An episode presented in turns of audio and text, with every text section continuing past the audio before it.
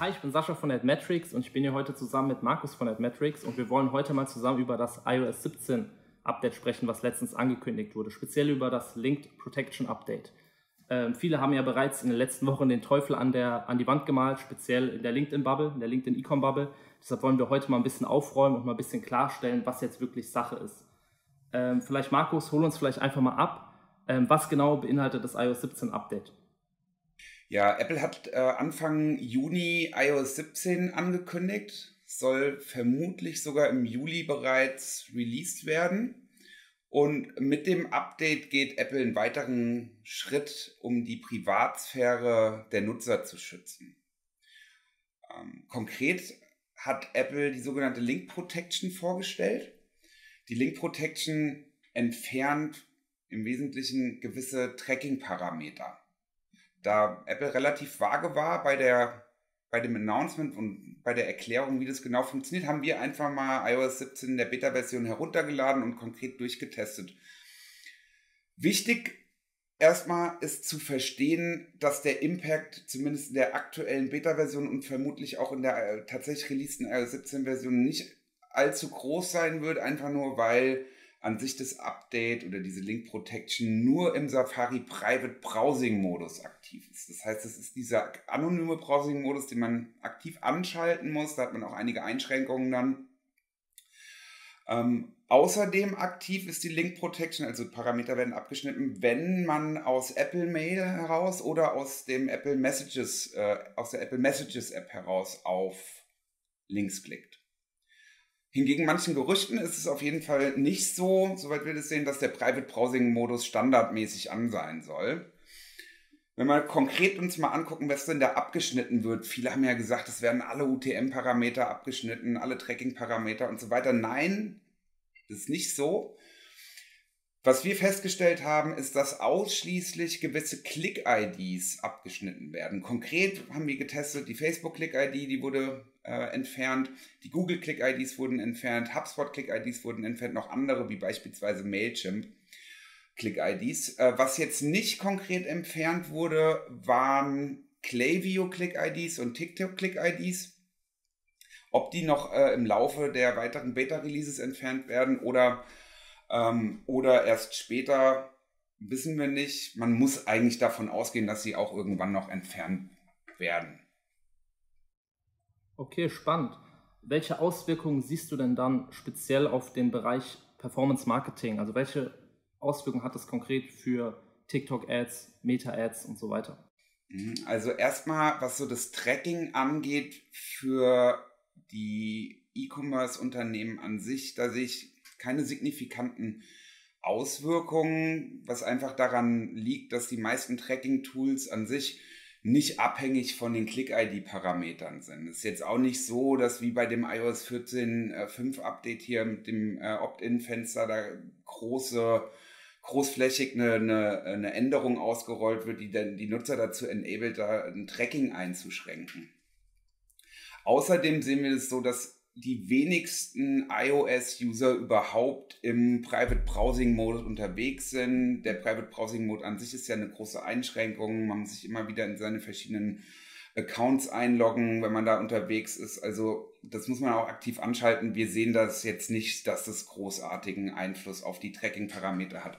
Jetzt ist es für die Ad-Netzwerke selbst und die E-Mail-Tools, die und andere Tools, die da eventuell Click-IDs anfügen, um das Nutzerverhalten zu tracken, so, dass die, diese Tools natürlich dann schon eingeschränkt werden in der Messung der Konversion am Ende des Tages.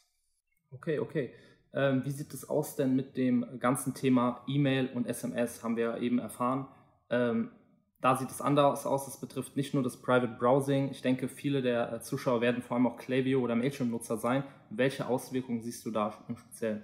Ja, hier sieht es natürlich anders aus. Ähm, vor allem muss man auch dazu sagen, dass äh, ungefähr 50 Prozent der iOS-Nutzer den nativen Apple Mail Client benutzen und wenn dort dann äh, die Click-IDs entfernt werden, aktuell wie gesagt bei Mailchimp der Fall, allerdings noch zumindest nicht bei, bei Klaviyo, ist es so, dass dann der E-Mail-Anbieter oder der Service-Dienstleister dann tatsächlich eine Einschränkung bei der Messung der Konversionen hat und, das ist auch ein großes Feature von diesen Tools mittlerweile ist, sind, äh, ist die Möglichkeit, Segmente zu bauen auf, auf Basis von verschiedenen Nutzeraktionen. Das wird dann natürlich an der Stelle stark eingeschränkt.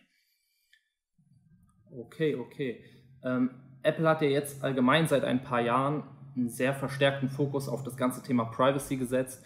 Äh, wir Marketer haben das speziell jetzt seit dem iOS 14.5 Update so mitbekommen.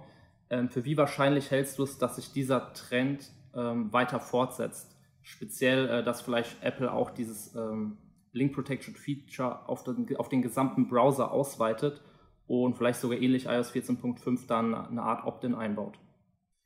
Ja, also die Marschrichtung von Apple ist, äh, denke ich, schon seit einiger Zeit klar. Es ist also auch sehr wahrscheinlich, dass da weitere Maßnahmen und Einschränkungen für Mehrbetreibende hinzukommen werden in der Zukunft. Ich denke, es ist auch sehr wahrscheinlich, dass diese Link Tracking Protection auch in den Standard Browsing Mode vom Safari ausgeweitet wird, eventuell auch den, äh, den macOS Safari betreffen wird in Zukunft. Man muss auch eigentlich davon ausgehen, dass andere Browser nachziehen werden. Das haben wir auch in der Vergangenheit gesehen. Also so eine Link Protection kann auch sich auf andere Betriebssysteme und Browser verbreiten dann tatsächlich, wenn sie dort adaptiert wird. Was ich auch denke, was in Zukunft passieren wird, ist, dass Apple aus der Blacklist vermutlich eine Whitelist machen wird. Also dass anstatt konkrete Parameter zu verbieten, nur noch eine gewisse Auswahl an Parametern erlaubt sein wird in Zukunft, sogenannte Whitelist. Und äh, dadurch dann natürlich die Auswahl der Parameter sehr eingeschränkt wird. Ich denke jetzt nicht, dass konkret äh, wie bei iOS 14.5 ein weiteres mhm. Tracking-Pop-up geben wird. Ich denke, die Änderung an sich wird transparent für die Endnutzer bleiben. Okay, spannend. Ähm, kommen wir dann vielleicht nun zum äh, interessanten Teil, kommen wir zu AdMetrics. Wir haben ja im AdMetrics Data Studio auch eine sehr umfangreiche Attributionslösung. Welche, welchen Impact siehst du durch das Update speziell auf unser AdMetrics Tracking oder ähm, hat es überhaupt irgendwelche Auswirkungen? Also aktuell würde ich sagen gar keine. Also wir benutzen jetzt zum einen natürlich auch verschiedene Technologien, um, um Nutzer zu tracken, haben auch ein Server-Side-Tracking am Start. Ähm, zum anderen sind wir auch überhaupt gar nicht äh, abhängig von den Click-IDs, die aktuell zumindest beschränkt werden.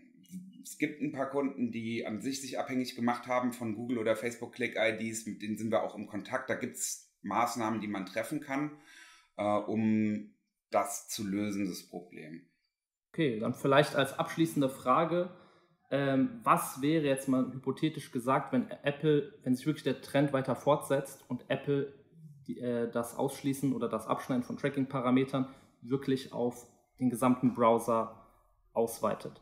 Hätte das äh, Auswirkungen auf AdMetrics, wenn wirklich alle UTMs weg wären oder und könnten wir das vielleicht sogar irgendwie beheben? Also alle Tracking-Parameter wird Apple vermutlich nicht entfernen, weil Apple ja auch selbst gewisse Parameter benötigt, um ihr eigenen Ad-Produkte am Laufen zu halten. Das SK-Ad-Network beispielsweise von Apple braucht auch gewisse Parameter. Das heißt, das ist schon mal sehr unwahrscheinlich. Falls es Apple aus irgendeinem Grund doch machen sollte, hätten wir hier auch verschiedene Workarounds in der Schublade. Sehen wir aber jetzt aktuell eigentlich nicht wirklich eine Notwendigkeit, die auszurollen. An sich ist es aber so, dass äh, durch Einschränkungen, was so die Datenschutzrichtlinien angeht, äh, Einschränkungen, die natürlich durch Technologieänderungen oder Browsererweiterungen passieren, ein Trend zu erkennen ist und abgesehen davon auch andere Effekte natürlich äh, durch eine klassische Tracking- und Attributionslösung nicht unbedingt messbar sind, wie Channel Spillover-Effekte, Brand Awareness-Effekte. Entsprechend arbeiten wir bei Admetrics sowieso auch schon längst daran, andere Modelle unseren Kunden zur Verfügung zu stellen, die komplett unabhängig von der Tracking- und Attributionslösung funktionieren. Auch als zusätzlichen Insight, den man noch obendrauf leeren kann. Also dann vielleicht zusammengefasst, aktuell alles halb so wild. Äh, Media Buyer können aufatmen. Die Effekte, die jetzt speziell durch das nächste Update kommen, sind nicht wirklich signifikant äh, im Performance Marketing spürbar. Aber es bleibt natürlich spannend, wie, wie sich das Ganze fortsetzt. Wir bei AdMetrics halten euch äh, weiterhin up to date.